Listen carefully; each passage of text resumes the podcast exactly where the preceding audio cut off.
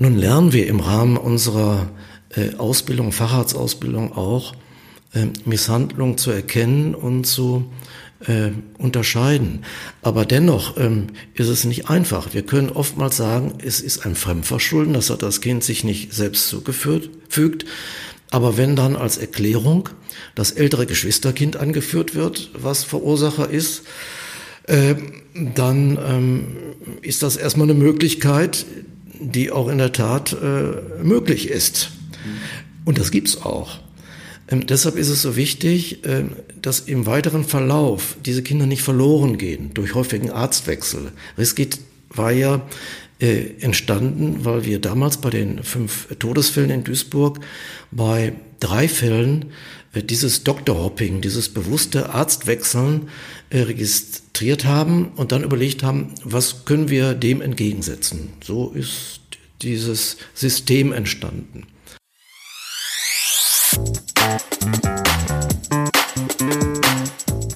Hallo alle miteinander. Willkommen bei einer neuen Folge von Psycho trifft Coach. Psycho meint in dem Fall Psychotherapeuten Kurt Neubersch, trifft auf mich Judith Brückmann und Life Coach.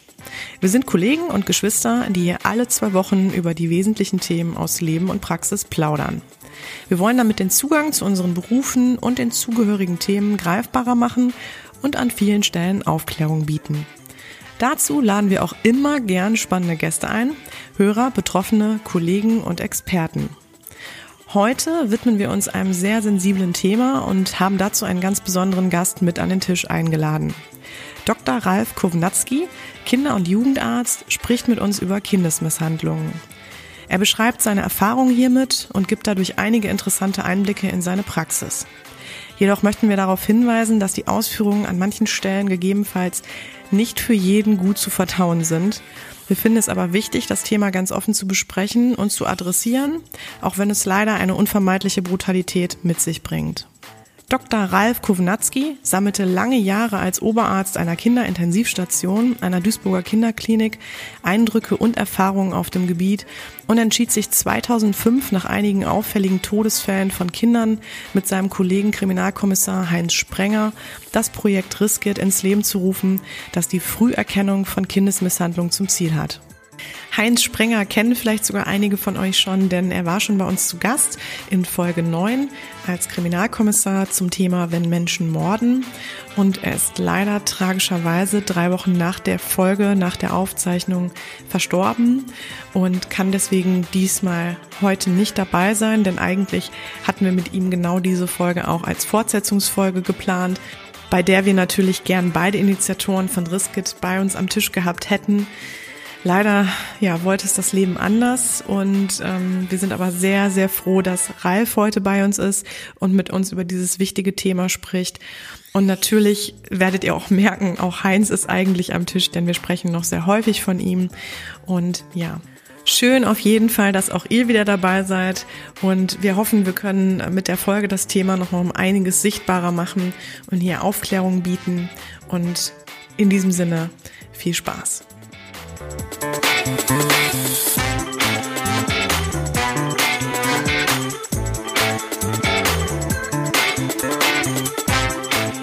Hallo und schönen guten Abend, Brüderchen. Ja, schönen guten Abend, Schwesterherz. Geht's dir gut? Ja, mir geht's gut. Ich freue mich hier zu sein.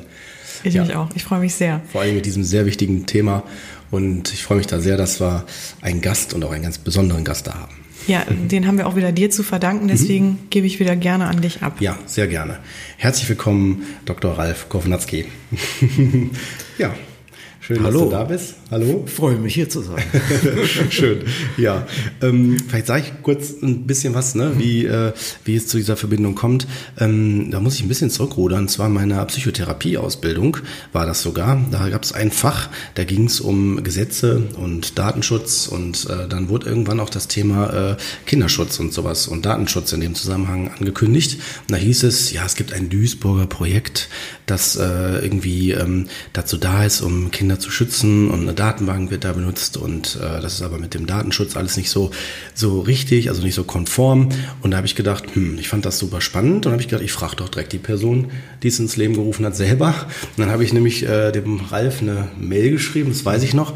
Der Ralf war da sehr aufgeschlossen, hat gesagt, ja, Herr Neubisch, können gerne mal vorbeikommen, dann können wir uns darüber unterhalten. Und so war dann auch der Kontakt direkt aufgeschlossen, sehr ähm, informativ und ich war sofort überzeugt und wollte unbedingt auch äh, mit einsteigen. Und das ist auch einer der Gründe, warum wir hier sitzen. Da sind ganz, ganz, also alle, die dort ähm, tätig sind, sind mit vollem Herzblut dabei.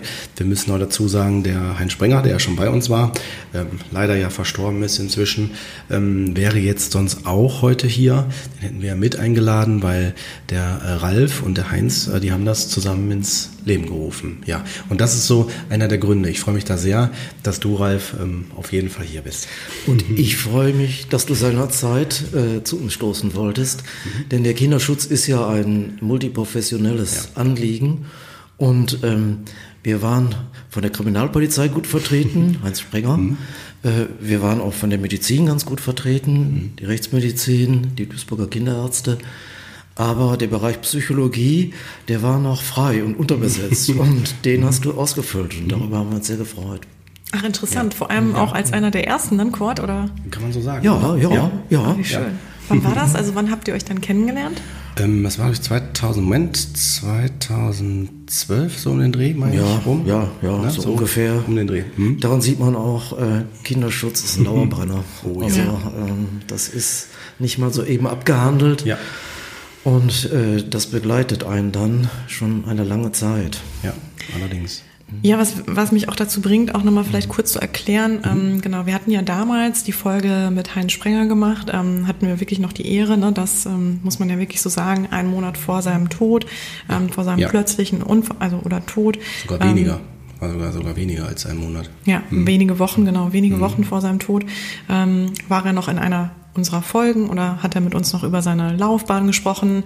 Und ähm, da haben wir natürlich auch schon das Thema Kindesmisshandlung angekratzt und auch mhm. seine Arbeit und ähm, Leidenschaft ja im Grunde genommen bei Riskit. Mhm. Ähm, und ich finde es ganz, ganz spannend. Ähm, wir haben es ja damals dann im Grunde genommen so ein bisschen von ihm als Kriminalkommissar gehört, ähm, was das eigentlich für aus, also was das für Konsequenzen hat, ähm, wann man dann solche Fälle überhaupt erst entdeckt und wie sowas alles passiert und warum er sich natürlich da auch ähm, sehr ähm, sagen, ähm, für, ja. in, äh, für ähm, mein also Gott, engagiert sagte, hat? Ja, er sagte nämlich ganz klar auf den Punkt, so war Heinz immer, der hat gesagt, ja, wir kommen immer als die Letzte zu spät hin. Also wenn es zu spät ist, das waren immer so mit seine Worte. Ne?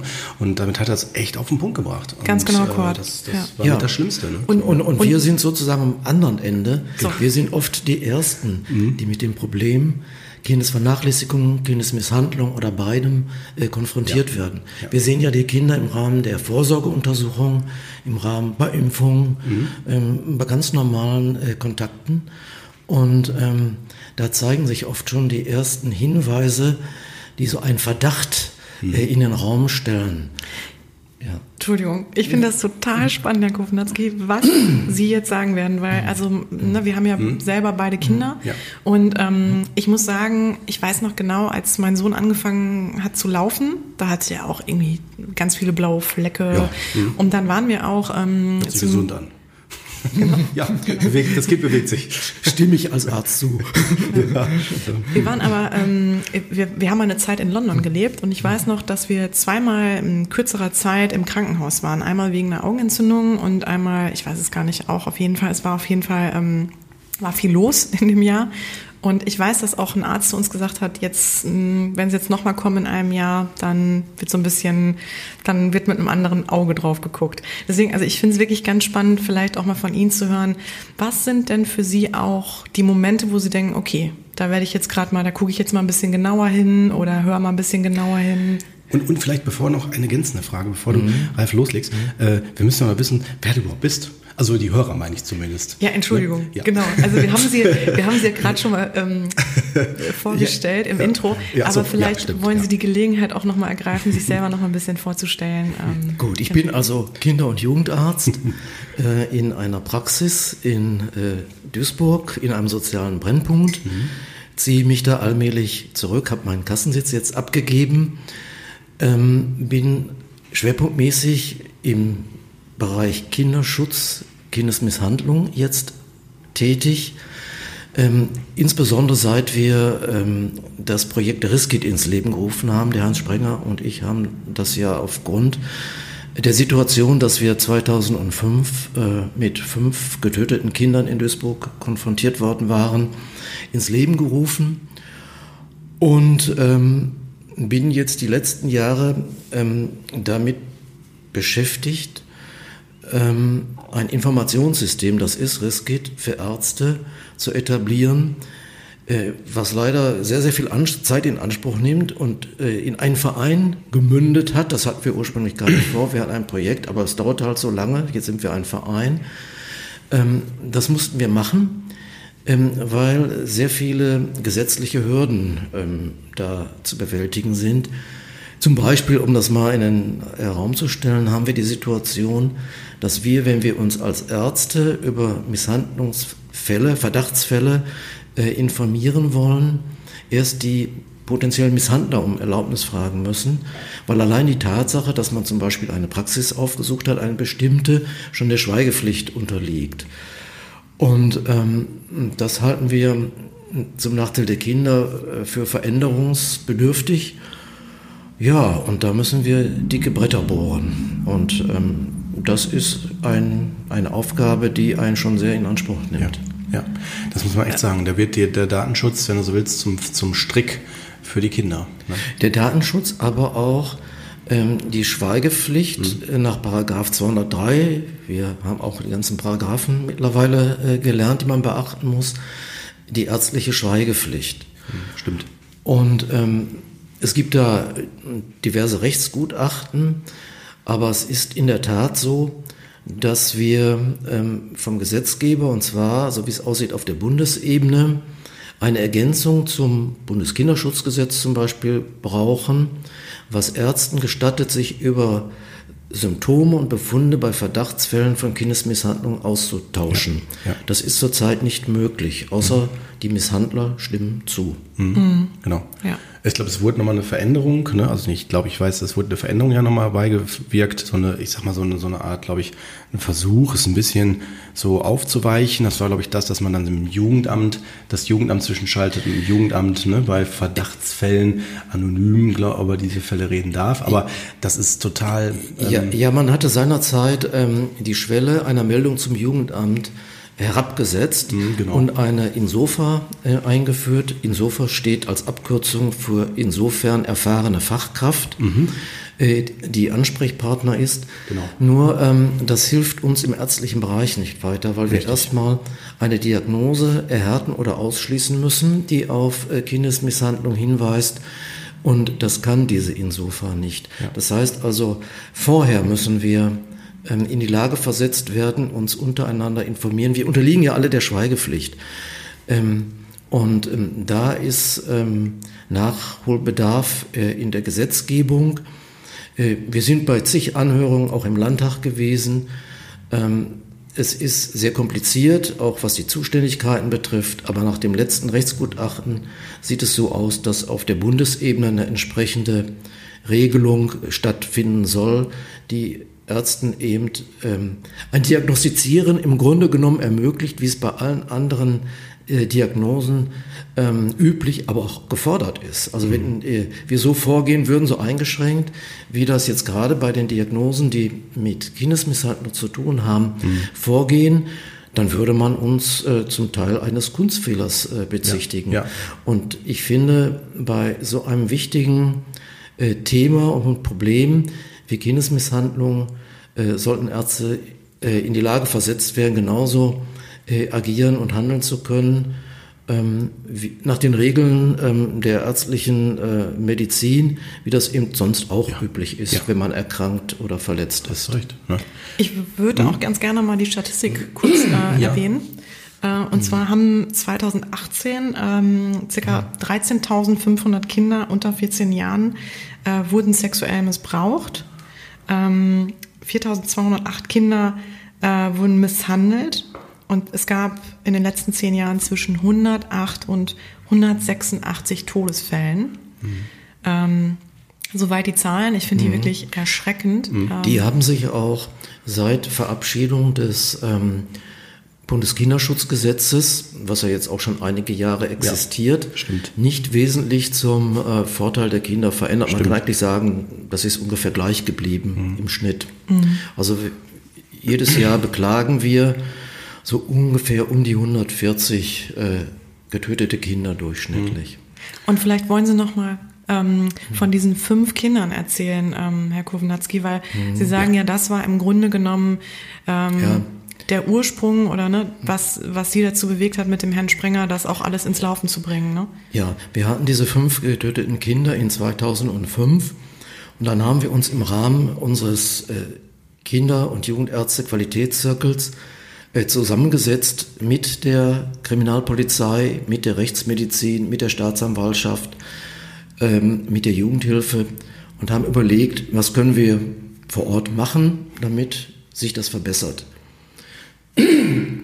Und ähm, das Ergebnis davon war, wir brauchen einmal ähm, eine Verpflichtung, dass die Vorsorgeuntersuchungen stattfinden. Ja.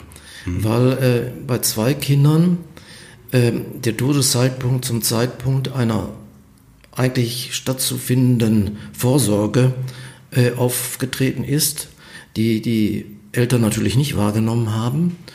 Und äh, wir brauchen ähm, eine, eine Informationsmöglichkeit für Ärzte, dass bei Arztwechsel, äh, insbesondere wenn ein häufiger Arztwechsel da ist, der unter dem Begriff Dr. Hopping, denke ich, bekannt ist, ähm, die ähm, Erziehungsberechtigten versuchen, ihre Taten zu verschleiern. Und ähm, das war dann ähm, die Geburtsstunde von Riskit. Und ähm, wir haben in die Politik äh, die Initiative getragen, dass man äh, überprüft, ob die Vorsorgeuntersuchungen stattgefunden haben.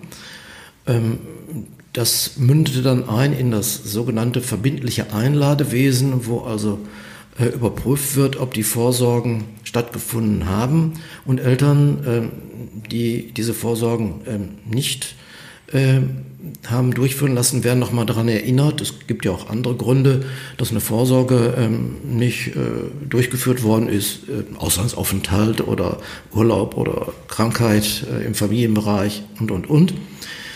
Ähm, stellen aber fest, äh, dass dieses sogenannte verbindliche Einladewesen auch ein wenig löchrig ist. Äh, nach Untersuchungen in Duisburg mhm.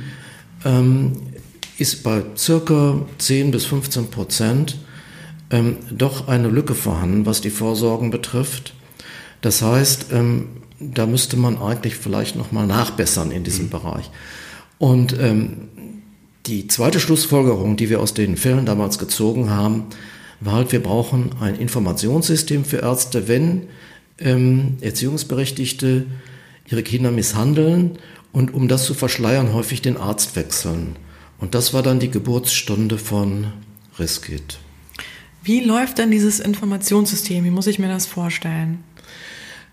Ja, wenn man ähm, Symptome hat, die ähm, auf eine ähm, Misshandlung hinweisen, aber die noch nicht hart genug sind, um eine Diagnose äh, abschließend zu stellen, dann werden die Kinder in ein System eingestellt, ähm, wo der nächste Arzt, den die Eltern aufsuchen, nachgucken kann, ob der zuvor behandelnde Arzt Gesprächsbedarf sieht. So muss man sich Riskit vorstellen. Also da stehen keine medizinischen Daten drin, sondern äh, die Adresse eines Arztes und die Kontaktdaten äh, mit der Bitte, mit ihm in Kontakt zu treten. Verstehe. Das ist ganz grob äh, Riskit.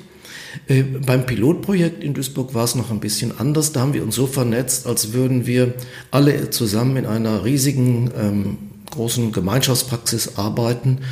Ähm, das konnte nicht beibehalten werden aus Datenschutzgründen, als wir ähm, das System, was auf Interesse auch äh, außerhalb Duisburgs gestoßen ist, ähm, da hat der Datenschutz gesagt, äh, das geht nicht bundesweit so in dieser Form.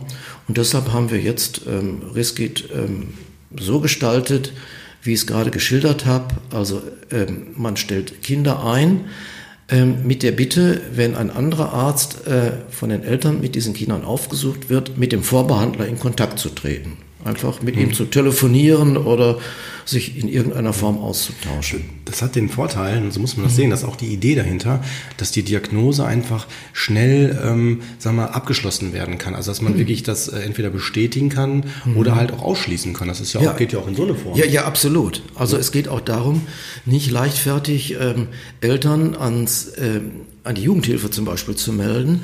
Denn das ist immer die Situation, die wir aktuell haben. Nach dem Bundeskinderschutzgesetz ist ja die Schwelle einer Meldung an die Jugendhilfe abgesenkt worden. Und ähm, dadurch können Eltern in diesem Fall eher an die Jugendhilfe ähm, gemeldet werden bei Verdachtsfällen.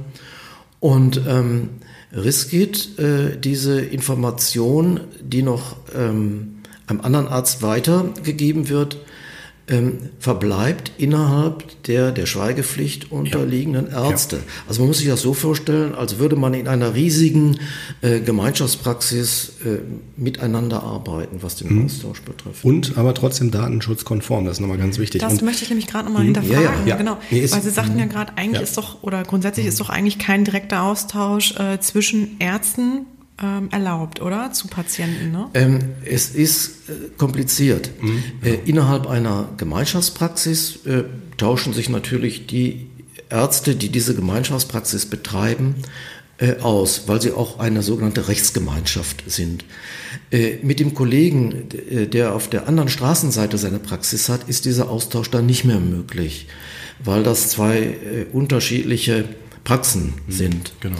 Und ähm, um dann diesem Doktorhopping, diesem Arztwechsel, der bewusst vorgenommen wird, um eben äh, Symptome zu verschleiern, die zu der Diagnose einer Misshandlung führen würden, ähm, wechseln eben äh, Eltern bewusst dann die Ärzte, weil sie genau Kenntnis haben, dass auf diesem Weg eben eine Diagnose erst sehr spät gestellt wird oder überhaupt nicht. Und das war ja auch ähm, bei zwei Fällen von den fünf getöteten Kindern der Fall ein Kind aus Bremen, was äh, mehrere Ärzte äh, aufgesucht hat, wo die Informationen auf der Strecke geblieben waren und ein Kind aus dem Duisburger mhm. Raum. Ich möchte noch betonen, auch für die Hörer, jetzt kann man ja denken, oh, das sind ja vielleicht so Einzelfälle oder ganz wenige Fälle. Ich kann mich noch erinnern an meiner Kinderklinikzeit, mhm. das ist tatsächlich keine Seltenheit, das passiert oft und ähm, wir sehen uns, ich meine, du wahrscheinlich auch, auch als Anwalt der Kinder im Sinne von im, im, für das Kind, also dass man für das Wohl des Kindes schaut, gerade medizinisch, das darf man nicht vergessen vergessen, Kindes, ähm, Kindesmisshandlung ist auch eine Diagnose. Ne? Äh, absolut. Also äh, die Kindesmisshandlung, die von uns auch als Diagnose in äh, Riskit zum Beispiel aufgenommen wird, äh, das sind nicht irgendwie vage äh, Bauchgefühle oder mhm. Verdachtsfälle, sondern äh, da steht oben drüber eine Diagnose. Es dreht sich um den sexuellen Missbrauch, der als Diagnose äh, im, im Raum steht. Mhm. Es dreht sich um die körperliche Misshandlung, mhm. es dreht sich um die äh, psychische Misshandlung und es dreht sich um die erhebliche Vernachlässigung. Ja. Also darunter versteht man jetzt, äh, ich sage immer nicht das Kind mit den schwarzen Füßen, sondern äh, Kinder, die einfach so vernachlässigt werden, dass ihr Gesundheitszustand mhm. ernsthaft ja. äh, gefährdet ist. Ja. Ähm, das sind die Voraussetzungen, dass wir ein Kind äh, zur weiteren Abklärung mhm äh, aufnehmen. Und ähm, diese weitere Abklärung äh, wird dann eben von dem nächsten Arzt übernommen, mhm. äh, wo äh, Erziehungsberechtigte dann mit dem Kind hingehen, mhm. insbesondere wenn ja. sie häufig den Arzt wechseln, um die Situation ja. zu verschleiern. Ja, das verstehe ich. Finde ich auch wichtig. Also, dass man sich mal klar macht, das ist eigentlich ein super gutes ähm, äh, so Instrument, wenn man so will, um äh, die Diagnostik zügig und schnell adäquat zum Ziel zu führen und entweder ein- oder auszuschließen.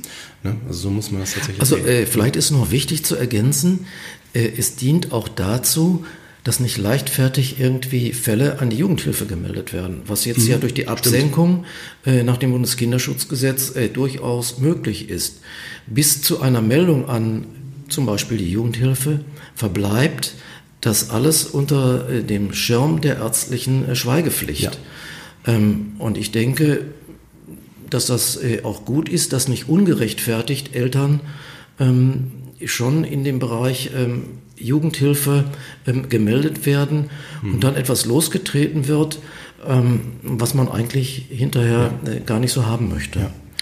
Was mich jetzt nochmal zu meiner Anfangsfrage mhm. bringt. Ja, ähm, sehr gut. Genau, was ist denn, was würde jetzt Ihre Aufmerksamkeit erregen? Jetzt haben Sie ja auch schon wirklich sehr, sehr viel Erfahrung. Sie waren ja auch, ähm, glaube ich, in, auf der Kinderintensivstation oder auch lange Zeit Oberarzt in der Duisburger Kinderklinik. Mhm. Ähm, genau, dann ja als niedergelassener Arzt. Ähm, Sie sagten gerade auch am Brennpunkt. Ähm, was ist, was sind wirklich so Fälle, wo Sie sagen, okay, da weiß ich jetzt oder ne, wo wird man hellhörig? Ja, ähm, wir lernen das im Rahmen unserer Ausbildung. Also einmal ähm, ist es Teil des Studiums und es ist auch Teil hinterher der Facharztausbildung, zumindest bei den Kinder- und Jugendärzten. Und ähm, es gibt Hinweise, aber oftmals auch keine Beweise auf eine äh, Misshandlung. Ähm, Kinder äh, stürzen alle Nase lang und fallen hin. Das sind diese typischen äh, Sturzflecken zum Beispiel, die man an den Schienenbeinen hat. Ähm, wir müssen immer schauen, ist das, was das Kind aufweist und das, was die Eltern äh, dazu erzählen, plausibel zum Beispiel. Okay. Ähm, das lernt man, dahin zu gucken. Also Hämatome an untypischen Stellen sind sicherlich zumindest erstmal auffällig und da fragt man nach. Aber auch die können eine ja. Ähm, ja. durchaus ähm, plausible Erklärung mhm. außerhalb jeglicher Misshandlung haben. Ja. Was allerdings von Misshandlern häufig ähm, angeführt wird, ist, dass das dann alles äh, das ältere Geschwisterkind war. Äh, und das kann man auch zunächst überhaupt nicht äh, widerlegen. Mhm. Und dem muss man halt nachgehen, das muss man im Auge behalten. Das ist nicht unbedingt sofort äh, eine Situation, wo, äh, dass man das in Riskit in die Informationsdatei einstellt. Aber in dem Moment, wo die Eltern vielleicht nicht mehr kommen, keine Termine anhalten, sodass man auch nicht die Chance hat, das weiter abzuklären, mhm. auszuschließen, äh, dann macht es Sinn, weil dann der nächste Arzt, äh, wo die Kinder ähm, vorgestellt werden, äh, gezielt mhm. Äh, darauf achtet, und ähm, die Summe der Symptome macht auch oftmals in der Medizin die Diagnose. Ein einmaliger blauer Fleck ist anders zu bewerten, als äh, wenn sich das äh, in regelmäßigen Zeitabständen äh, wiederholt, dass an atypischen Stellen irgendwelche Veränderungen sind, ähm, die schon verdächtig ja, sind. Ja. Und, mhm. und ich glaube, es kommt ja auch darauf an, was zählt man zu Kindesmissbrauch oder Kindesvernachlässigung. Wenn wir bei Karies anfangen, ich glaube, dann könnte man jeden zweiten ja. oder dritten Fall ja, da reinstellen. Ja, klar. So. also äh, wir, wir, arbeiten in einem sozialen Brennpunkt. Ähm, da sieht man schon viel, ähm, was ich sag mal ähm, aufklärungs- und verbesserungswürdig ist, was aber keine Misshandlung äh, genau. darstellt. Äh, und äh, auch da ist es so, dass ähm, auch nicht jedes Kind gleich gefördert wird äh, und ähm, betreut wird, optimal ähm, von den Eltern. Ähm, das ist halt nicht gleich, aber es ist schon ein Unterschied, ob ähm, eine erhebliche Vernachlässigung vorliegt oder, ähm, ja, ich sag mal, leichtere ähm, Fälle. ich formuliere das immer so, dass ich sage, gemeint sind hier nicht die Kinder mit den schwarzen Füßen, ähm, sondern da muss schon so ein bisschen was zusammenkommen. Mhm. Mhm. Und die Frage, die sich auch stellt, finde ich immer, ist, was, was hat man dann davon gewonnen? Ich finde total viel. Also ich meine, ich bin auch jemand, der an der Front äh, arbeitet mhm. und kann das immer nur bestätigen, wenn nämlich die Diagnostik sauber gemacht worden ist und äh, ähm, man dann auch weiß, was ist, kann man dann entsprechend auch das Kind behandeln und auch dann alles, was dranhängt, in dem Fall Familie und so weiter, auch entsprechend unterstützen, je nachdem, was dann da äh, notwendig ist. Familienhilfe oder was auch immer. Vielleicht natürlich auch in Einzelfällen äh, Herausnahmen aus der Familie. Aber das ist ja das, was auch die meisten immer oh, so in Angst bringt, dann ist das Kind weg oder so. Aber ähm, es ist gar nicht mehr äh, so, wie man das, glaube ich, äh, äh davor. Es ist gut, dass das angesprochen ist. Mhm. Wir haben also ein abgestuftes Vorgehen. Vielleicht erläutere ich das mal äh, äh, ganz kurz. Ähm, in den leichteren Fällen, äh, da ist zum Beispiel ein Kind, was ähm, wo wir tatsächlich sehen, dass das noch einen Klaps bekommen hat von den Eltern, weil die noch nicht wissen, dass ähm, äh, wir gewaltfreie Erziehung in äh, Deutschland haben. Aber ansonsten mhm. ist das Kind gut ernährt, gewaschen. Äh, auch bisher war alles unauffällig. Dann machen wir das in der Regel so, dass wir die Eltern aufklären, dass das also so ähm, auch vom Gesetz her äh, nicht erlaubt ist. Äh, und ähm, damit sie auch aus dem Dunstkreis und dem Verdacht der Misshandlung rauskommen, sagen wir, wir kontrollieren jetzt einfach das Kind mal jede Woche. Mhm. Kommen Sie einfach vorbei, wir gucken da drauf, das notieren wir auch. Und ähm, wenn man das äh, dann äh, über ein paar Wochen gemacht hat, kann man die Abstände größer werden lassen. Mhm. Und wenn alles gut ist, dann äh, war es das auch. Dann muss man da nicht viel mehr machen, mhm. ohne dass solche Kinder von uns direkt äh, an die Jugendhilfe jetzt äh, gemeldet würden. Also dass man da erstmal mit äh, Aufklärung ähm, arbeitet. Wenn ähm, allerdings erhebliche äh, Fälle da, schwere Fälle da sind, äh, von, wo die Misshandlung schon sehr wahrscheinlich ist, dann äh, weisen wir das Kind stationär ein, informieren den Kollegen in der Klinik äh, und ähm, dann soll dort die weitere ähm, Abklärung stattfinden. Und ähm, dann wird dort dann auch äh, der Psychologe tätig, vielleicht der Rechtsmediziner äh, noch einmal hinzugezogen und andere Spezialisten, um das äh, Ganze ähm, dann einzuengen. Auch die Jugendhilfe mit hinzugezogen. Vielleicht ist mit den äh, Geschwisterkindern irgendwas äh, nicht in Ordnung. Ähm, vielleicht äh, ist es hilfreich, mal es, das Ganze an einem Fall ähm, mhm. zu ja, erläutern. Gerne. Ja. Wir hatten mal die Situation, da kam äh, ein Kind mit seiner Mutter äh, zu uns zum Impfen. Ganz neu, also es war noch nicht Patient. Und ähm, üblicherweise äh, hört man sonst ein Kind, wenn es sonst putzmunter und gesund ist, beim Impfen abguckt, dass kein Infekt ist. Dann wird die Impfung am Oberarm zum Beispiel gemacht oder äh, im Bereich des Oberschenkels, je nach Alter. Und dann äh, war es das auch. Äh, in dem Fall hatte ein Kollege dieses Kind in Riskit, in unsere Informationsdatei eingestellt. Darf ich noch ganz kurz was zwischenfragen? Ja, klar, Bevor Sie einen neuen Patienten aufnehmen oder mit dem eine Sprechstunde haben, mhm. gucken Sie in die Riskit-Informationsdatenbank? Ja, ah, ja, okay. immer. Das, okay. ist, das machen wir automatisch.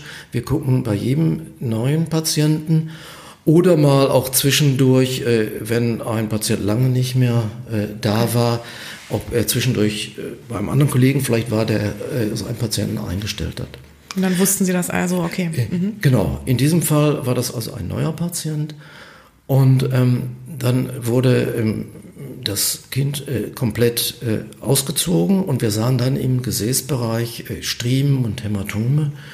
Und ähm, die Mutter, die dabei war und die wir dann daraufhin ansprachen, erklärte uns, Sie hätte gar keine Erklärung, das muss im Kindergarten entstanden sein, wo es zuvor gewesen sei, was aber einfach vom Befund her nicht äh, erklärbar war. Und ähm, dieses Kind äh, haben wir dann äh, in die Klinik eingewiesen unter einer Diagnose, die eine Klinikeinweisung rechtfertigte, aber haben auch den Kollegen entsprechend informiert, was der Hauptgrund war für diese Einweisung. Und ähm, in diesem Fall ist dann das ganze Programm in der Klinik abgelaufen, eben die Rechtsmedizin, der Psychologe und, und, und. Und es stellte sich heraus, äh, dass die Mutter einen neuen Lebenspartner hatte, der im Einzugsbereich unserer Praxis wohnte. Deshalb wurde das Kind auch ähm, bei uns äh, vorgestellt. Und ähm, der äh, war letzten Endes äh, der Verursacher dieser äh, Misshandlung.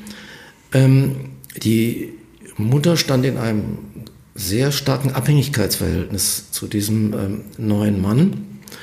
Und ähm, es wurde dann daraufhin später die Jugendhilfe eingeschaltet, auch von der Klinik äh, aus. Und ähm, der äh, Täter in diesem Fall, der dann auch geflüchtet war, wurde in einer anderen Stadt im Bundesgebiet dann auch festgenommen und später inhaftiert und verurteilt was zur Folge hatte, dass die Frau sich auch aus diesem Abhängigkeitsverhältnis lösen konnte und dann unter äh, Jugendamtsbegleitung ähm, auch weiter mit ihrem Kind wieder ähm, ähm, dort in Duisburg ähm, leben äh, konnte, in, an ihrem ursprünglichen Wohnort. Das ist so ein Beispiel, ähm, wie äh, Riskit mhm. äh, so völlig äh, überraschend ähm, so ein Kind äh, herausgefiltert äh, hat dem man dann auf diesem Weg helfen konnte. Vielleicht noch eine wichtige Anmerkung. Jetzt könnte man ja denken, wenn man jetzt äh, vielleicht, mhm. wenn Hörer auch zuhören und das erleben, zum Beispiel. Äh, es ist ja nicht selten so, gerade bei Täter-Opfer-Dynamiken, dass dann vielleicht die Mutter, die du gerade geschildert hast, denkt, äh, ja gut, ich versuche den mal ein bisschen abzuschlichten oder so zu entgegenzukommen, dass er das nicht seine Wut an dem Kind rauslässt. Und dann bleibt in der Mutter immer die Hoffnung, dass es besser wird. Aber wir wissen aus Erfahrung, dass das leider das Gegenteil ist. Das heißt, es kommt dann eher dazu, dass wenn dann der, der Täter sieht, ach, das Kind äh, lässt das so über sich ergehen oder ne, hält das halt einfach aus, dann, dass dann die Hemmschwelle immer niedriger wird. Also, dass die Gewalt mhm. sogar zunimmt. Ja. Das muss man einfach ja, auch mal ja, sagen. Ja. Deswegen möchte ich auch äh, Hörer, die eventuell jetzt denken, oh, okay, das ist ein Thema von mir, eher ermutigen, dass man dann an der Stelle eher sich nochmal beraten lässt. Ne? Man muss ja nicht gleich zur Polizei laufen, wenn man sagt, da habe ich irgendwie Angst vor. Es gibt ganz viele andere Anlaufstellen, Weiße Ringen oder auch Beratungsstellen, ne, wo man erstmal ganz niederschwellig, erstmal so unabhängig auch mal nochmal sich beraten lässt dazu. Ne? Und ich finde aber auch gerade der Kinderarzt ist aus meiner Sicht der richtige Ansprechpartner, gerade wenn es um das Kind geht. Ne? Weil, also der, der Hinweis, denke ich, ist ganz wichtig, ähm, dass nicht so der Eindruck entsteht, ähm, dass wir die Kinder rausfiltern, mhm. ähm, um sie irgendwie dann die Eltern einer Strafverfolgung ähm, äh, zuzuführen. Mhm. Ja. Es geht darum, abgestuft ähm, auf eine Situation äh, zu reagieren. Genau. Und ähm, viele Kinder verbleiben äh, bei dem behandelnden Arzt. Die mhm. werden weder der Jugendhilfe bekannt, äh, noch irgendwie einer äh, anderen Behörde. Ja. Ähm, es ist wichtig zu wissen, dass äh, Kindesmisshandlung in über 50 Prozent der Fälle, da gibt es Untersuchungen auch von der Uni Essen, ähm, wie eine chronische Erkrankung verlaufen. Bis sie dann am Schluss äh, sich so verschlechtert hat, die Situation, dass das Ganze eskaliert bis hin äh, zu Todesfolgen. Und deshalb ist es wichtig, in diesen Prozess einzugreifen und frühzeitig äh, diese Kinder herauszufinden, um dann entweder beratend äh, im Zusammenarbeit mit den Eltern äh, tätig zu sein, so wie ich es eingangs geschildert habe, äh, indem man einfach als Arzt äh, häufiger kontrolliert oder ähm, in anderen Fällen Hilfe organisiert, zum Beispiel auch über die Jugendhilfe oder mhm. ähnliche ja, äh, genau. Einrichtungen.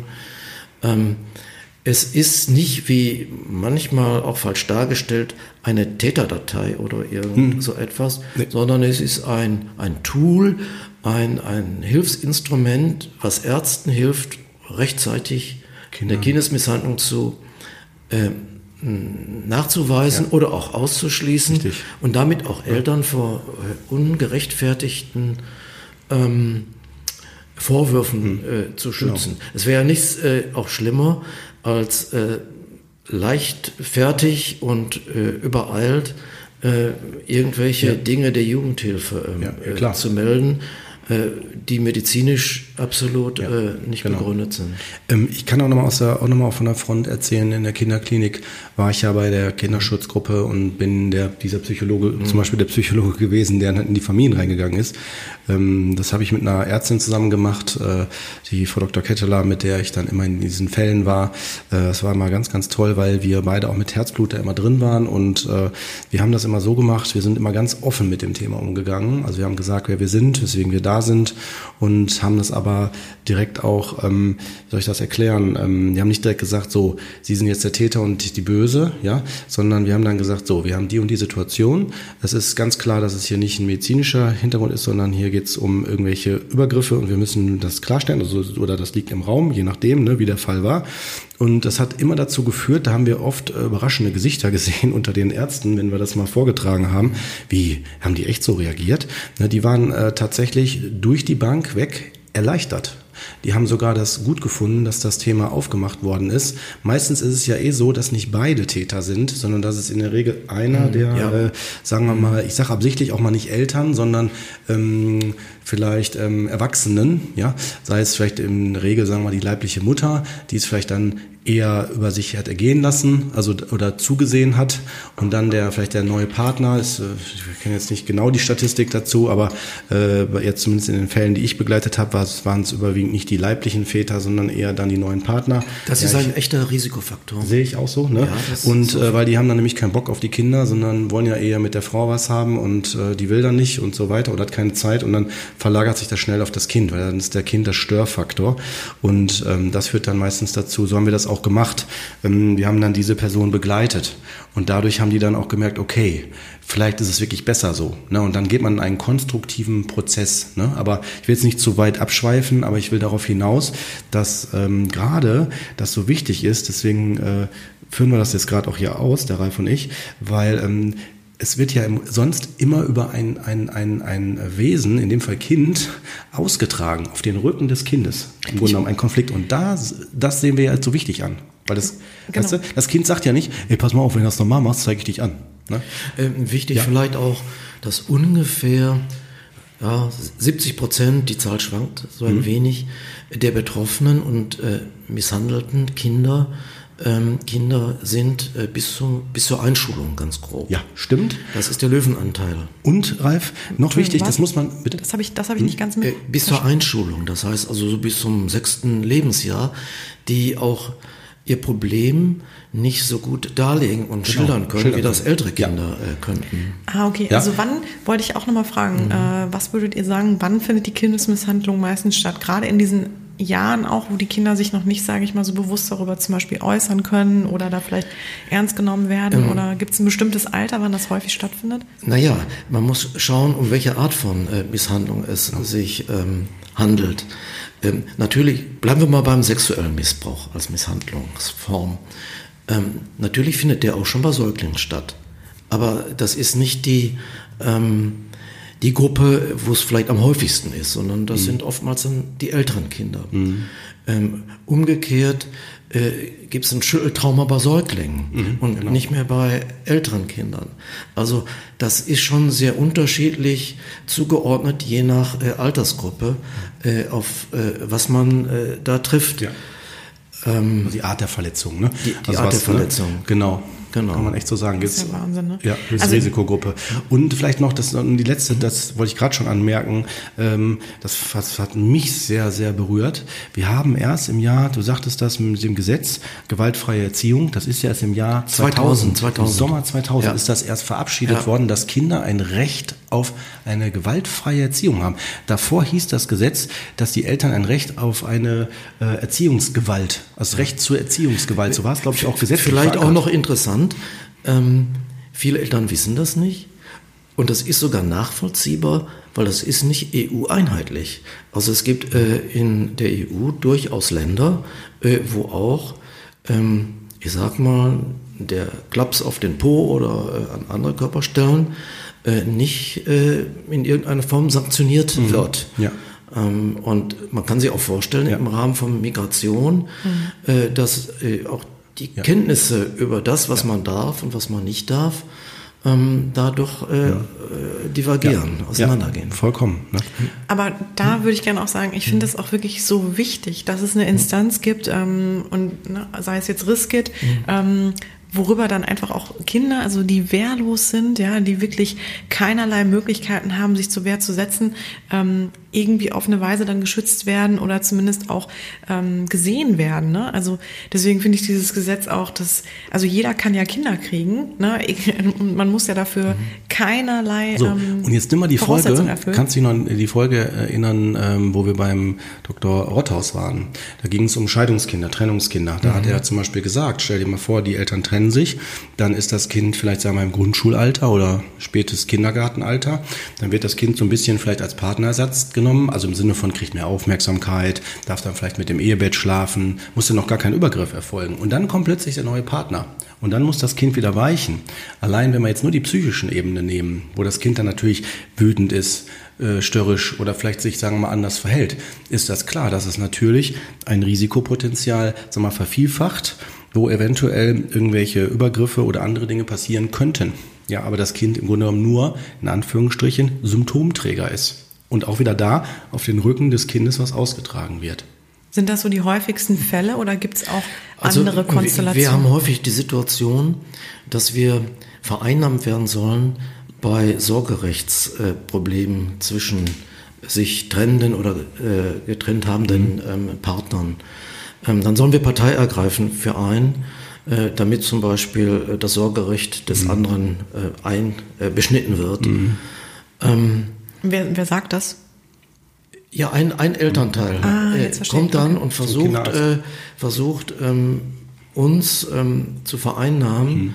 ähm, in seinem Sinne oder jetzt in ihrem Sinne, ähm, zum Beispiel eine ähm, Meldung ans Jugendamt zu unterstützen mhm. oder ans ähm, Gericht, damit äh, zugunsten des einen Partners dann ähm, die Sorgerechtsregelung äh, abgeändert wird. Mhm.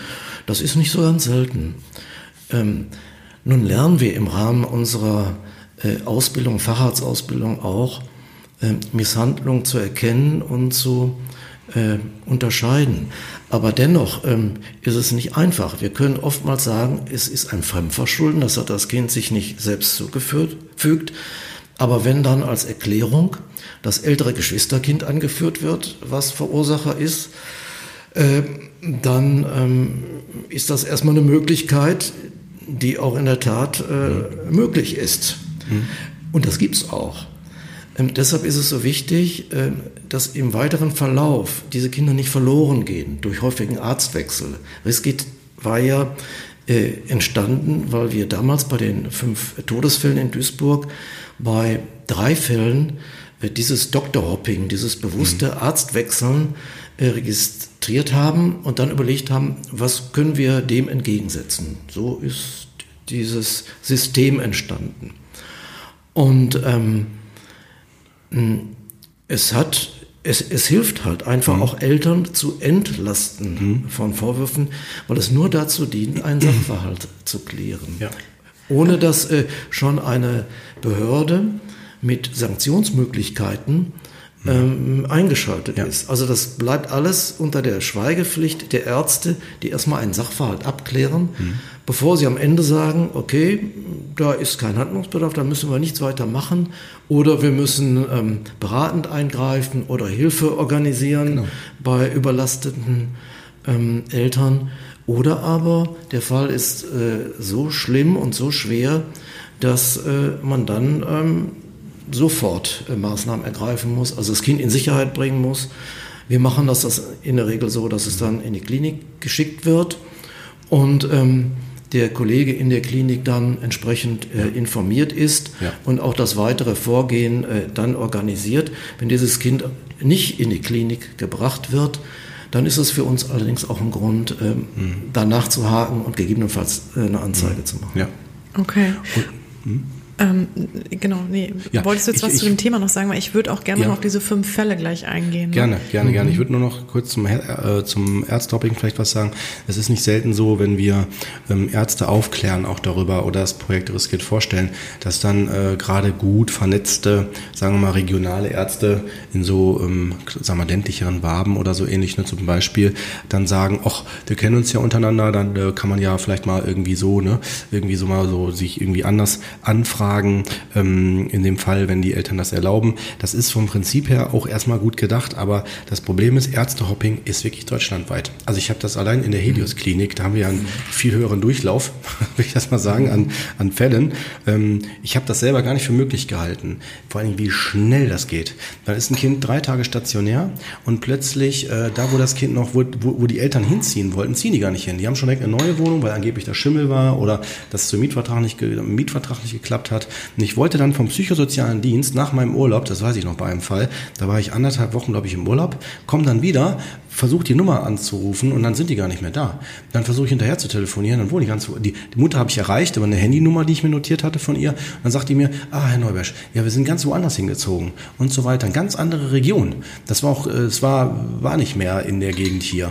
Und da habe ich mir gedacht, ja, so. Also es finden sogar, ja. es finden sogar Umzüge statt. Ja. Um ja. genau das zu vertuschen. Ja. Ähm, wir haben also äh, selbst, ich erinnere mich gerade an einen Fall, ähm, da hatte ich das Kind noch ein paar Tage vorher äh, gesehen. Es war eigentlich weitgehend unauffällig. Und da bekam ich einen ähm, Anruf von der Charité Berlin, äh, weil das Kind dort beim leiblichen Vater äh, zu Besuch gewesen war. Der es dann, das war ein kleiner Säugling, auf die ähm, Tischkante geschlagen hat mit dem Kopf, sodass es wegen ähm, eines Schädelbruchs mit äh, einer entsprechenden ähm, Hirnblutung eingeliefert wurde und er wissen wollte, äh, wie die Situation äh, vorher gewesen war. Oder äh, ein anderer Fall, ähm, der auch letzten Endes dann äh, zu Riskit mitgeführt hat, ähm, war Nathalie. Nathalie äh, kam. Ist das einer dieser fünf Fälle? Fälle? Einer der fünf Fälle. Genau. Äh, kam aus Bremen äh, nach Duisburg im Rahmen eines Umzugs. Ähm, da war aber keine Fahrlässigkeit in dem Sinne oder äh, ein Ausrasten die Ursache, die ja äh, schon mal vorkommt äh, im Rahmen zum Beispiel beim Schultrauma oder so, mhm, ja. sondern dieses Kind wurde systematisch gequält und gefoltert. Die haben, ähm, das Mädchen war in einer Hochhaussiedlung in sein Bett gefesselt. Ähm, es wurde mit äh, Zigaretten und anderem traktiert. Es wurde geschlagen. Es wurde, ähm, es verstarb dann zu einem Zeitpunkt, wo eigentlich eine Vorsorge fällig gewesen wäre, nämlich in dem Fall die U8. Also das ist dann mit drei Jahren so ungefähr. Und ähm, es wurde dann der Versuch gemacht, es war einer von diesen fünf Fällen, es in Säure aufzulösen. Ähm, und die Reste wurden dann ähm, am äh, Knotenpunkt Kaiserberg ähm, verscharrt. Und ähm, ja, das wurde, da wurde hinterher ermittelt. Ja. Ähm, ähm, es gab auch eine Verurteilung, aber das ist so ein Verlauf eben, mhm, äh, ja. wo von einer Stadt in die andere äh, gezogen ja. worden ist, ohne dass jemand noch auf dieses äh, Kind geschaut hat. Und man muss ähm, zum Beispiel auch Riskit durchaus auch in Verbindung äh, mit den äh, gesetzlich vorgeschriebenen Vorsorgeuntersuchungen sehen, wo ja die Kinder vorgestellt werden, äh, was ja jetzt auch zumindest so teilweise mit diesem verbindlichen Einladewesen nachgeprüft wird, ähm, damit einfach von dritter Seite nochmal jemand ähm, auf diese Kinder guckt, damit die nicht wie in dem Fall von Nathalie, ähm, die versteckt gehalten werden, gequält werden und dann einfach äh, von der Bildoberfläche verschwinden. Mhm. Das ja. ist so unglaublich. Ne? Ja. Was sind das denn für Eltern? Also die Frage geht sonst vielleicht auch an dich, Kurt, aber ähm, sind da, also jetzt, wie kann man sich das vorstellen? Warum wird, wird ein Mädchen überhaupt so gefoltert? Ne? Was sind da die Themen in der Familie? Ja, äh, man, also sehr oft, äh, da muss ich jetzt vorsichtig sein, äh, weil natürlich nicht jeder neue Lebenspartner irgendwie ein böser Mensch ist, nee, aber nee. es ist statistisch ein äh, Risiko für äh, Kinder und ähm, man sollte sich äh, klar werden, dass in dieser Gesellschaft es einfach auch böse Menschen mhm. gibt. Genau. Die gibt es im Bereich äh, der Kinder jetzt hier, ähm, wenn die mhm. äh, Schaden erleiden oder getötet werden. Mhm. Die gibt es auch in anderen mhm. Bereichen.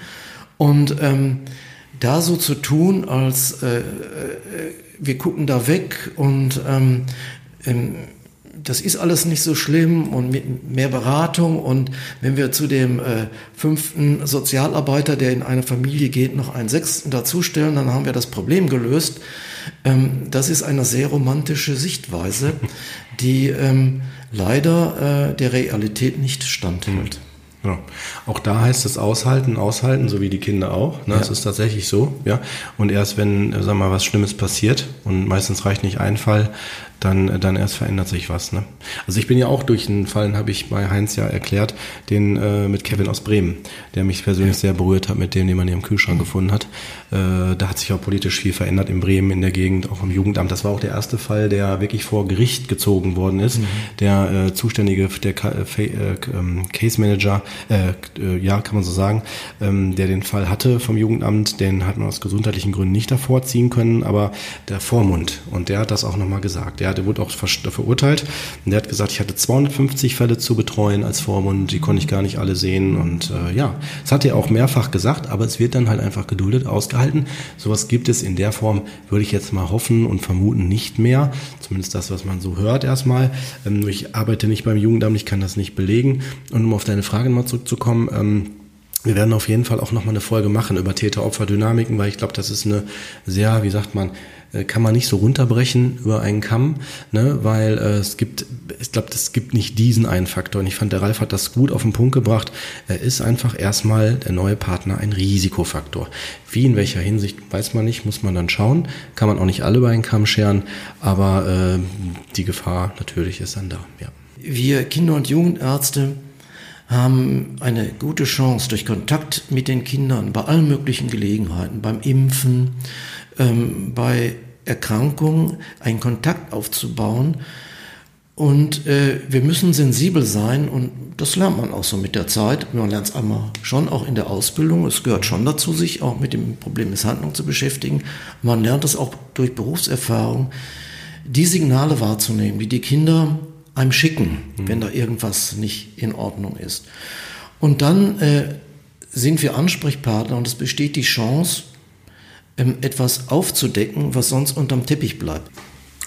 Was sind das denn dann für Blicke oder was sind, was sind das für Dinge, wo Sie sensibel werden oder sagen wir mal, wo halt für Sie so ein bisschen die Alarmglocken schlagen, auch bezüglich der Opfer, also der Kinder? Merken Sie das den Kindern dann auch an? Ja, wir haben als Kinder- und Jugendärzte, insbesondere in der Praxis, den Vorteil, dass wir oft äh, die ganze Familie sehen. Das heißt, wir sehen oftmals nicht das einzelne betroffene Kind, sondern auch die Geschwisterkinder. Wir hören auch, wie ähm, die Eltern oder die Erziehungsberechtigten mit diesen Kindern umgehen, wie sie kommunizieren. Ähm, und da gibt es schon ganz äh, wichtige ähm, Rückschlüsse. Ähm, ansonsten lernen wir natürlich, worauf wir achten müssen. Blaue Flecken an untypischen Stellen sind schon Anlass, das zu hinterfragen, wie es dazu gekommen ist. Und was wir in jedem Fall feststellen können, das lernt man als Arzt, ist, hat das Kind sich das selbst zugefügt oder ist es ein Fremdverschulden? Wobei Fremdverschulden nicht direkt Misshandlung heißen muss, sondern das kann ja auch beim Spiegeln oder äh, beim Sport oder bei einer anderen Situation entstanden sein.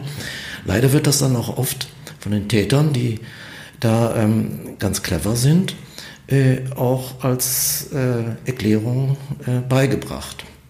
Nur wenn sich das häuft, ähm, dann werden wir schon hellhörig. Mhm. Also es gibt Untersuchungen darüber, auch von der Uni Essen, dass äh, Kindesmisshandlung wie eine chronische Krankheit verläuft. Mhm. In über ungefähr 50 Prozent der Fälle äh, über einen längeren Zeitraum, bis es dann bekannt wird, weil die Situation eskaliert, weil dann am mhm. Schluss äh, so eine massive Misshandlung entstanden ist, die sich nicht mehr vertuschen lässt und dann ähm, die Misshandler das Kind zum Beispiel auch in eine entferntere Klinik bringen, nicht an die am Wohnort, sondern äh, woanders hin, äh, wo ähm, sie dann noch nicht bekannt sind, wo es nicht auffällig ist. Da haben wir einige Fälle mhm. ähm, auch äh, in Duisburg. Ja die zum Beispiel von Mörs dann nach Duisburg gebracht worden sind und dort auf der äh, Intensivstation der Kinderklinik gelandet sind. Mhm. Ja. Und äh, du hast du denn ähm, auch nochmal Kontakt so zu Personen oder so, jetzt gerade als Kinderarzt, die äh, früher schon Opfer waren oder so? Hast du da? Also, ähm, ja, ich habe vereinzelt Kontakt, hm? ähm, die ich nicht selbst als Kinder behandelt okay. habe, hm? die aber mh, hm, über meine Frau, die Ärztin okay. und Psychotherapeutin ist, ähm, den Kontakt auch zu mir gesucht haben, um mhm. zu berichten. Ja. Und die gesagt haben, hätte damals mal einer. Ja. Hätte damals mal einer geguckt. Ja, geguckt und zugehört. Ne? Mhm. Ja, das glaube ich. Mhm, ja. Ja, also meine Frage wäre jetzt auch nochmal, kann man das eigentlich den Eltern irgendwie ansehen oder kann ich irgendwie vielleicht auch Anzeichen erkennen? Gibt es da auch so ein bisschen, sag ich mal, Verwandte oder Ähnlichkeiten? Ähm, was man, was man schon so feststellen kann? Oder also sind es zum Beispiel immer eher, sagen wir mal, ähm, sowieso verhaltensauffällige Familien oder ähm, und auch wirklich vielleicht auch mit existenziellen Problemen oder sind es auch wirklich gut situierte Familien oder was oder gibt es auch einen gemeinsamen Nenner vielleicht? Was hm. haben halt alle Familien? Sowas, was ja. ihr auch gerade sagtet, dass ähm, häufig natürlich ein Trennungsfall vorgelegen hm. hat und dann der neue Partner hinzugekommen ist. Aber gibt es darüber hinaus noch Merkmale oder äh, Dinge, die, die, die interessant sind? Mhm.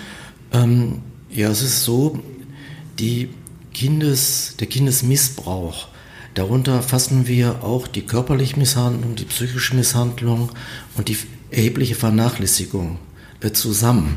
Das ist der Oberbegriff. Äh, die gibt es in allen, äh, sag ich mal, Schichtungen. Ja. Sowohl Upper Class bis Lower Class. Ähm, die Art der Misshandlung, ähm, die ist nach meiner Erfahrung unterschiedlich. Äh, während der sexuelle Missbrauch durch alle Schichten geht, ist die körperliche Misshandlung sehr oft ähm, bei sehr einfach strukturierten Menschen anzutreffen. Vielleicht weil das Reaktionsmuster auf Frustration und auf Überforderung ähm, ein sehr enges ist, enges Spektrum ist, wie man darauf äh, reagiert. Ähm, die psychische Misshandlung kommt durchaus auch ähm, in der Upper Class vor, also sprich, das Kind zur Bestrafung in den Keller einzusperren äh, und äh, es auf diese Art und Weise anpassungsfähig und gefügig äh, zu machen. Und wie erwähnt, der sexuelle Missbrauch geht durch alle. Ja. Bevölkerungsschichten. Kann ich auch total äh, bestätigen und also unterstreichen und noch ergänzen. Es ist so, dass es gibt so bestimmte Risikofaktoren, die äh, darauf hinweisen, dass äh, die Gefahr steigt. So, ne? Das ist zum Beispiel äh, finanzielle Sorgen, wenn finanzielle Sachen im, im schwierig sind oder wenn äh, Trennungssituationen, also wenn plötzlich die Erziehung nur noch auf einen Elternteil vorwiegend, äh, weil das meistens zeitlich nicht gleich verteilt ist, ne? Oder wenn man arbeitslos ist, ne? Oder wenn es viele Kinder sind sind oder wenn der Elternteil sehr jung ist, selber damit noch überfordert ist und äh, dann natürlich auch das soziale Umfeld, also quasi wenn das Milieu, in dem ich lebe, äh, entsprechende Strukturen hat. Ja, ich spreche zum Beispiel vielleicht ein Mehrfamilienhaus völlig verwahrlost oder ein hoher Alkoholikeranteil oder ja, also wo allein da schon eine ganz anderer Umgangston im Alltag schon herrscht. Ne?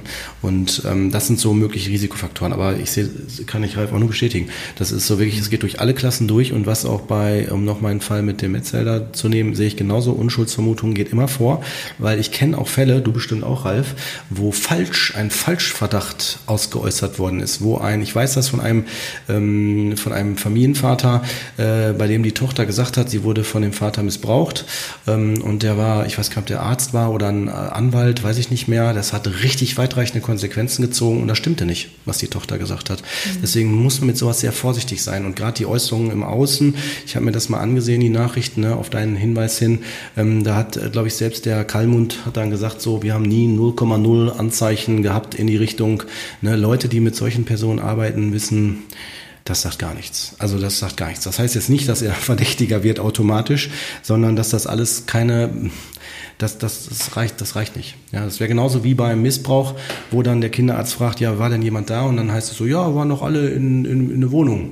Aber muss ja, kann ja sein, dass er im anderen Raum war, die anderen Personen alle. Weißt du, wie ich meine? Das eine hat mit dem anderen nicht unbedingt was zu tun. Und die Leute, die in der Front arbeiten, wissen das.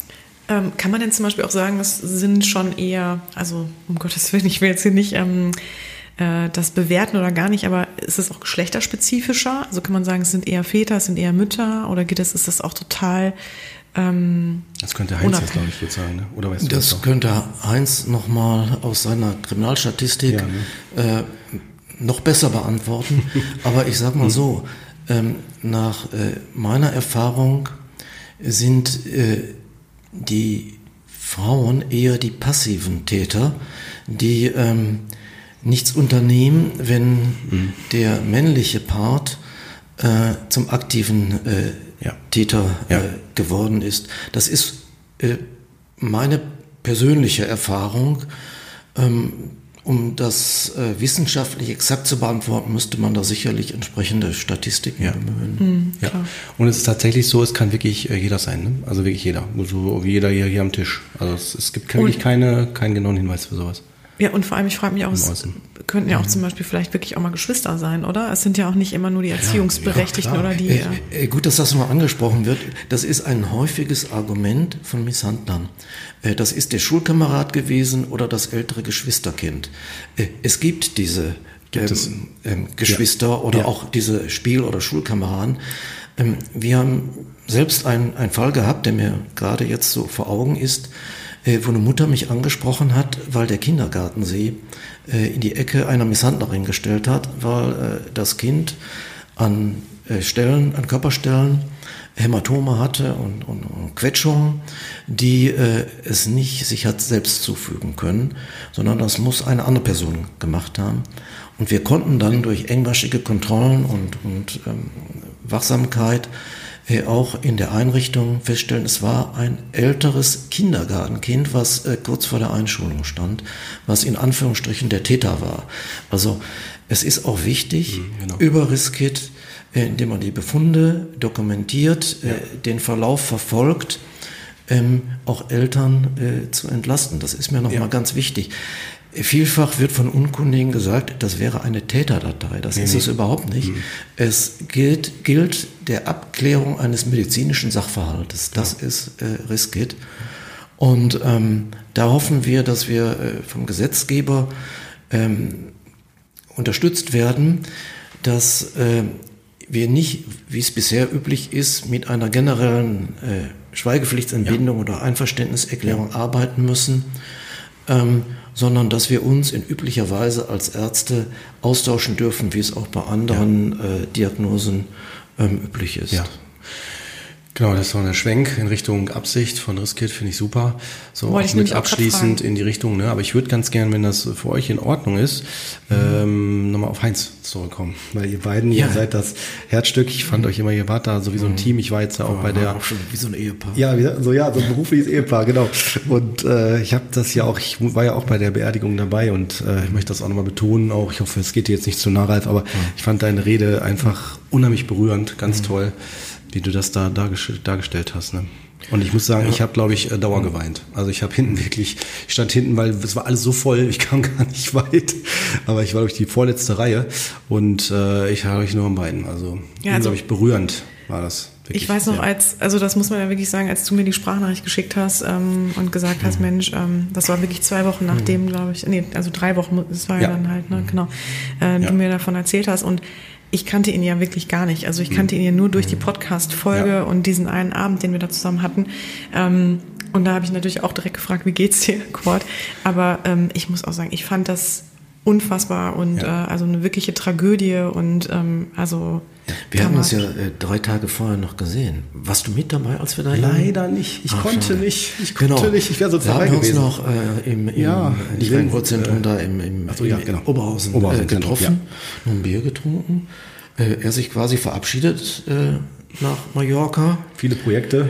Ja, danach, Und, genau. und dann, ich kam vom Sport nach Hause, bin noch ganz ahnungslos äh, dahin und kam zurück und meine Frau, Tränen in den Augen. Ich, ich denke, was ist jetzt passiert? Und dann gib dich da aus dem Pantoffeln. Ne? Also, Ja, ich weiß noch genau, der Ralf hat, äh, hat, du hast uns ja im Vorstand was geschickt. ja, ich weiß schon gar nicht mehr, was ich alles Ja, gemacht habe. du hast Da, das äh, geschickt. Ja, Ich stand senkrecht im Bett und Mareike sagte, was ist denn jetzt los? Ich habe gesagt, so, nee, das kann nicht sein. Das habe ich jetzt nicht gelesen. Das ist nicht richtig. Ich habe echt gesagt, das kann gar nicht sein. Also das stimmt gar nicht. So, das war meine ja, Reaktion. ja. Wahnsinn. Vielleicht können wir noch mal ganz kurz aufklären, wie er gestorben ist, für die, die das jetzt Ja. nicht wissen oder mitverfolgt haben. ja ähm, Jedes Jahr in Spanien. Ne? Macht Ja, er gerne. Heinz war äh, begeisterter Radsportfahrer, muss man schon äh, sagen. Und ähm, es war Tradition bei ihm, ähm, immer im Frühjahr nach Mallorca zu fahren, um dort dann in der Gruppe ähm, mit dem Rennrad ähm, die Insel unsicher zu machen, sag ich mal. also da zu trainieren. Ja.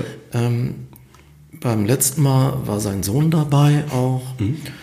Und ähm, dann äh, im Rahmen dieses, äh, dieser Situation, dass er da bergauf, bergab mhm. gefahren ist, hm, ist ihm ganz plötzlich äh, schlecht geworden. Er ist vom Rad gestiegen und äh, hat sich in den Straßenrahmen gelegt. Stabile Seitenlage, ne? Ist dann dort trotz äh, Reanimationsmaßnahmen äh, akut verstorben. Ja. Also noch und, an, an Ort und Stelle? Ja, an Ort und Stelle. und ähm, nach meinem Kenntnisstand äh, ist dann auch äh, dort ähm, rechtsmedizinisch untersucht worden. Ähm, hat man wohl äh, einen plötzlichen Herztod ja, festgestellt. Ähm, das ist mir so mitgeteilt. Ja, ja, klar. Hm. Ja, und so kenne ich ihn auch, ne? Nichts Halbes, sondern immer Ganzes machen, ne? Also so ja. zack, zack, ja, mitten ja. im Leben. Ja, und auch mitten und, im Leben. Ja. Aus dem Leben. Zapp. Und ähm, es ist sicherlich ähm, ein Tod, äh, so wie er ihn für sich sicherlich hm. gewünscht hat. Der ist auch stimmig. Ja, ähm, ich auch. Hm. Aber für uns, die Hinterbliebenen auch, hm. ja. da rechne ich mich auch dazu, wir waren auch befreundet, ähm, ist er zu früh und ja. eben sehr plötzlich äh, verstorben. Und äh, mir persönlich fehlt er als äh, Mensch. Ja. Ja, kann man echt so sagen. Ne? Ja, genau, kann man auf jeden Fall. Und ich muss sagen, ich muss echt sagen, äh, ich habe ja in der Kirche auch zum allerersten Mal seine Söhne kennenlernen dürfen. Ne? Boah, und ich war so begeistert. Also wirklich ganz, ganz toll. So wie ich, also eine ganz tolle, aus seiner Frau, die habe ich einmal vorher kennengelernt. Ich war ganz begeistert. Also ich bin eh, also von Heinz, ganz, muss ich so also sagen. Er hatte, ganz, ganz er hatte alles geregelt. Mhm.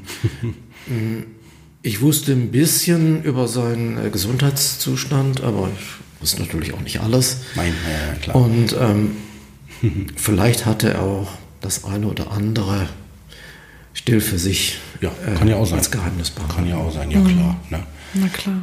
Aber ja, das äh, aber mit der Familie, das fand ich auch so schön, das hat er ja auch in der Podcast-Folge mhm. so äh, lobend auch nochmal erwähnt, ne? wie sehr, glaube ich, seine Frau auch äh, einfach ja. zu schätzen wusste, ne? was, was die so mitgemacht hat. Und, ja, war eine Folge genau, auch, auch, so, Er war ja auch so stolz auf die Söhne. Also ich habe ihn ja wirklich nur diesen einen Abend kennengelernt. Und, aber ich fand, das kam total durch. Ja, aber auch in der, das war wirklich auch, ich fand die Kirche ganz toll. Ne? Also so dieses, das war das jeder, haben die, der haben die ganz, äh, ganz toll gemacht für meine Begriffe. Wahnsinn. Und, ähm, achso, ich wollte mich gerade anlegen. ja. Hm. Es ja. ist. Äh, jeder hat eine Rede von ja, Darf ich denn mal fragen? Ja. Oder Entschuldigung, Kurt, ja. aber darf ich mal fragen, ähm, wie habt ihr euch denn kennengelernt? Über die äh, Arbeit? Wir haben uns bei diesem Qualitätszirkel kennengelernt. Ah, okay. Wegen dieser, wir haben fünf Kinder. Das lief so, der Qualitätszirkel, der bestand schon, da trafen wir uns jedes Quartal als Kinder- und Jugendärzte mit irgendeinem Thema über Alltagsprobleme oder ein Hauptthema über irgendwas.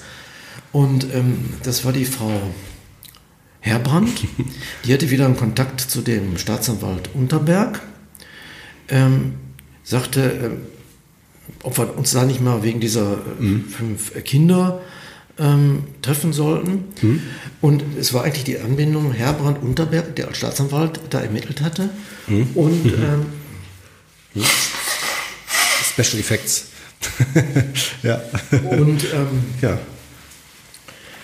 Ja, und dann haben wir eben, äh, da ich Obmann der Duisburger Kinderärzte war, äh, ja. habe ich alle, die da äh, was da hätten dazu sagen können, eingeladen und mhm. da war ein Sprenger dabei. Ja. Und so haben wir uns kennengelernt. Und dann merken wir irgendwie, ja. dass wir da auch sehr ähnlich tickten in vieler Hinsicht.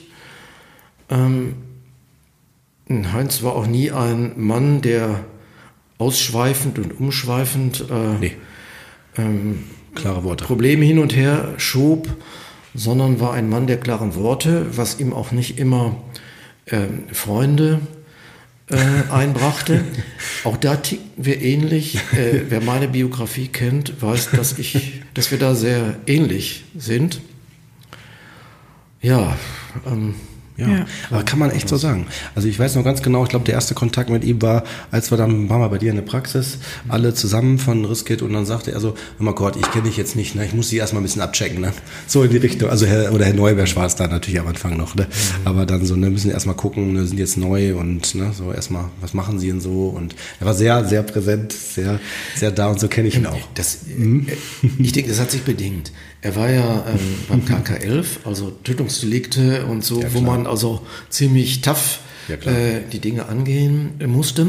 Ich denke, deshalb war er auch da. Ist ja manchmal bedingt sich das. Und was er überhaupt nicht konnte, war, äh, und da sind wir uns sehr ähnlich, ähm, so von einer Pobacke auf die andere zu rutschen, äh, wenn irgendein ein, ein Gremium oder eine Arbeitsgruppe ähm, die Probleme wiederkäut, mhm. ähm, ohne da endlich mal zu einer Entscheidung äh, zu gelangen. Ja. Da sind wir aber ähnlich sozialisiert. Also ich habe das, als wir den äh, Bulmerit äh, bekommen haben, ähm, auch gesagt, ähm, wir müssen auch als Ärzte relativ schnell Entscheidungen treffen. Das geht nicht anders. Stimmt. Wenn man da äh, am Tag äh, 120 Patienten zu versorgen ja. hat, dann kann man da nicht äh, immer nur von Richtig. einer Probacke auf die andere rutschen, sondern man muss sich entscheiden. Wie auch immer.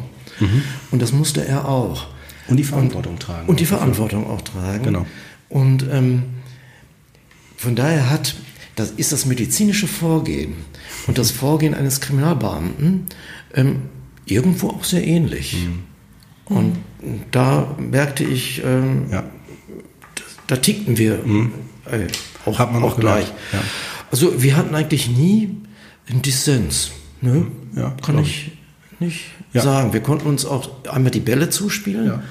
und ähm, äh, der eine hat einen Ball hingeworfen und der andere konnte ihn auffangen. Das ja. war also schon sehr gut. Also gerade auch in Situationen, in Interviewsituationen. Der, äh, jeder, der das mal gemacht hat, weiß, wenn er der einzige Partner ist und da sind drei, die ihn befragen, dann hat man immer das Problem, man hat nicht die Pause noch nachdenken zu können. Ja. Ähm, wenn man zu zweit ist, kann man in der Zwischenzeit schon seine Reaktion mhm. ähm, ja, genau. sozusagen ja, innerlich äh, formulieren. Mhm. Und das äh, war ein großer Vorteil. Wir ja. sind ja auch viel rumgereist, also um ja. Riskit äh, publik zu machen, die Vernetzung voranzubringen. Ja, das stimmt. Ähm, ich würde noch abschließend eine Sache über Heinz mhm. sagen, nochmal das Buch Kinderlos äh, würde ich nochmal ganz mhm. gerne hervorheben, weil äh, ich finde, es ist ein super, habe ich ja schon bei Heinz auch schon gesagt, ne, aber hier möchte ich es auch nochmal betonen, das ist ein super gutes Referenzbuch, weil da sind viele wissenschaftliche mhm. Bezüge mhm. drin. Äh, er geht auf Dinge ein, woran erkennt man das, wie wichtig, was Kinder brauchen, äh, wo viel häufig die Probleme drin stecken. Er geht auf Riskit ein, äh, ordnet das richtig gut auch nochmal, mhm. also nochmal wichtig auf den Punkt, viele Bilder drin, Abbildungen und wer sich für das interessiert, was auch Ralf teilweise ja schon an, angesprochen hat, auch die Fälle aus Duisburg auf riskit.de, also www.riskit.de also .de so äh, findet man äh, die ganzen Fallbeispiele und auch weitere Ausführungen darüber. Ja, mhm. super. Ja. Und noch ganz kurze Frage an Sie. Wie geht es ja. denn jetzt weiter, vor allem ohne Heinz Sprenger? Wie geht es genau. jetzt gerade weiter? Das war eine gute ähm, Frage. Ne? Ja. Äh, Heinz Sprenger hat noch was äh, ganz Wichtiges angestoßen. Er war ja mit, Mitglied der sogenannten äh, Bosbach-Kommission und hat auch dort äh, den Kinderschutz äh, platziert. Und ähm, durch die Vorfälle in Lüchte ist auch die Politik nochmal insbesondere aufgeschreckt. Und ähm, viele oder einige der Forderungen, die Heinz in dieser sogenannten Bosbach-Kommission, Bosbach, die Bosbach-Kommission ist die Kommission für Sicherheit und, mhm. und noch was. Ja, ähm, nicht schlimm, nicht schlimm NRW, so, mhm, genau. Ähm, äh, ist das aufgenommen worden und mhm. äh, durch Lüchte hat man jetzt nicht gewartet, äh, mit der Veröffentlichung bis zum Ende der Legislaturperiode, so war das ursprünglich geplant, sondern hat jetzt einen Zwischenbericht abgegeben, der war im Mai.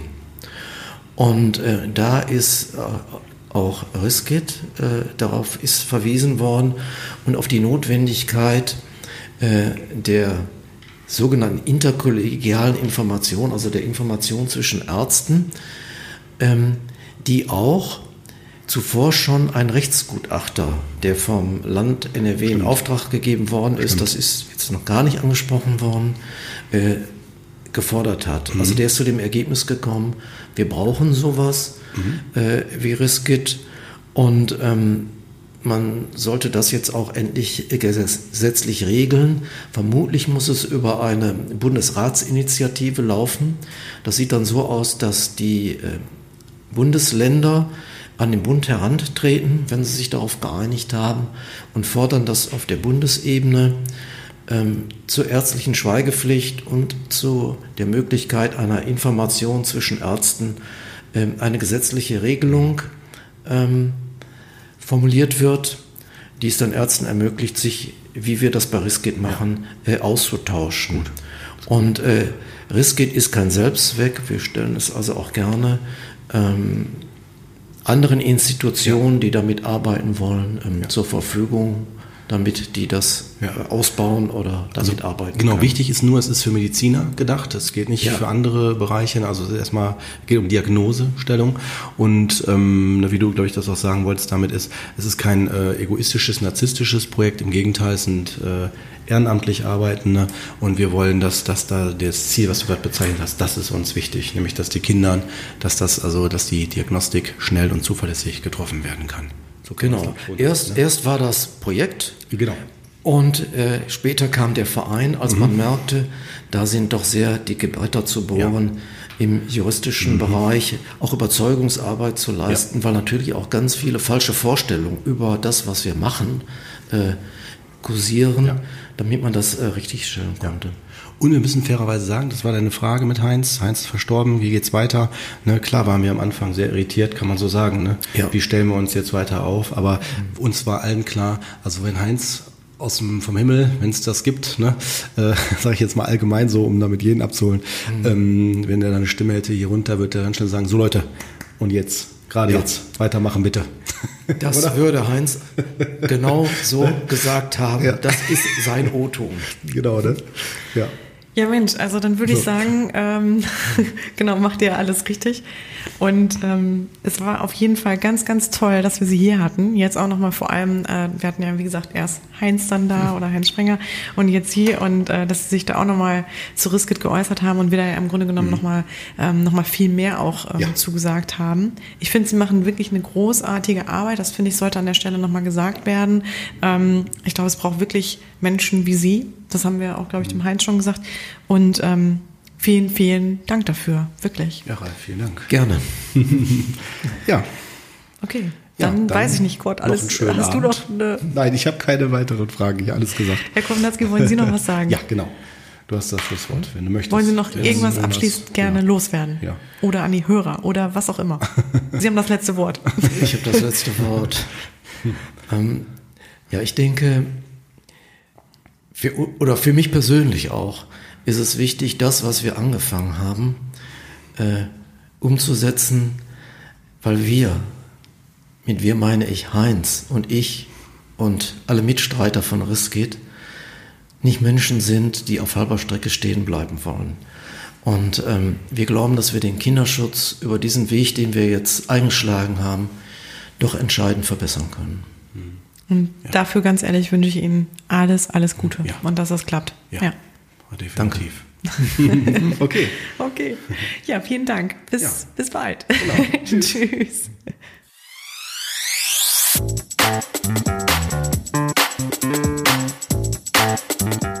Ja, das war Dr. Ralf Kownatski als Kinder- und Jugendarzt und Mitgründer des Projekts Riskit. Wer sich dazu näher informieren möchte, die URL lautet www.riskit.de und Riskit schreibt sich R-I-S-K-I-D. Genau, ähm, da findet ihr alle Informationen und ähm, könnt euch genau nochmal damit besser auseinandersetzen, wenn ihr möchtet. Ähm, wir freuen uns auf jeden Fall, dass ihr dabei wart heute und ähm, genau, dass wir damit auch wieder ein sehr, sehr spannendes Thema hoffentlich gut umreißen konnten. Solltet ihr Fragen oder Anregungen dazu haben, gerne her damit. Ähm, schreibt uns, ihr findet unsere Kontaktdaten unter www.psychotriftcoach.de. Und jetzt erstmal noch äh, wunderschöne zwei Wochen für euch und bis zum nächsten Mal.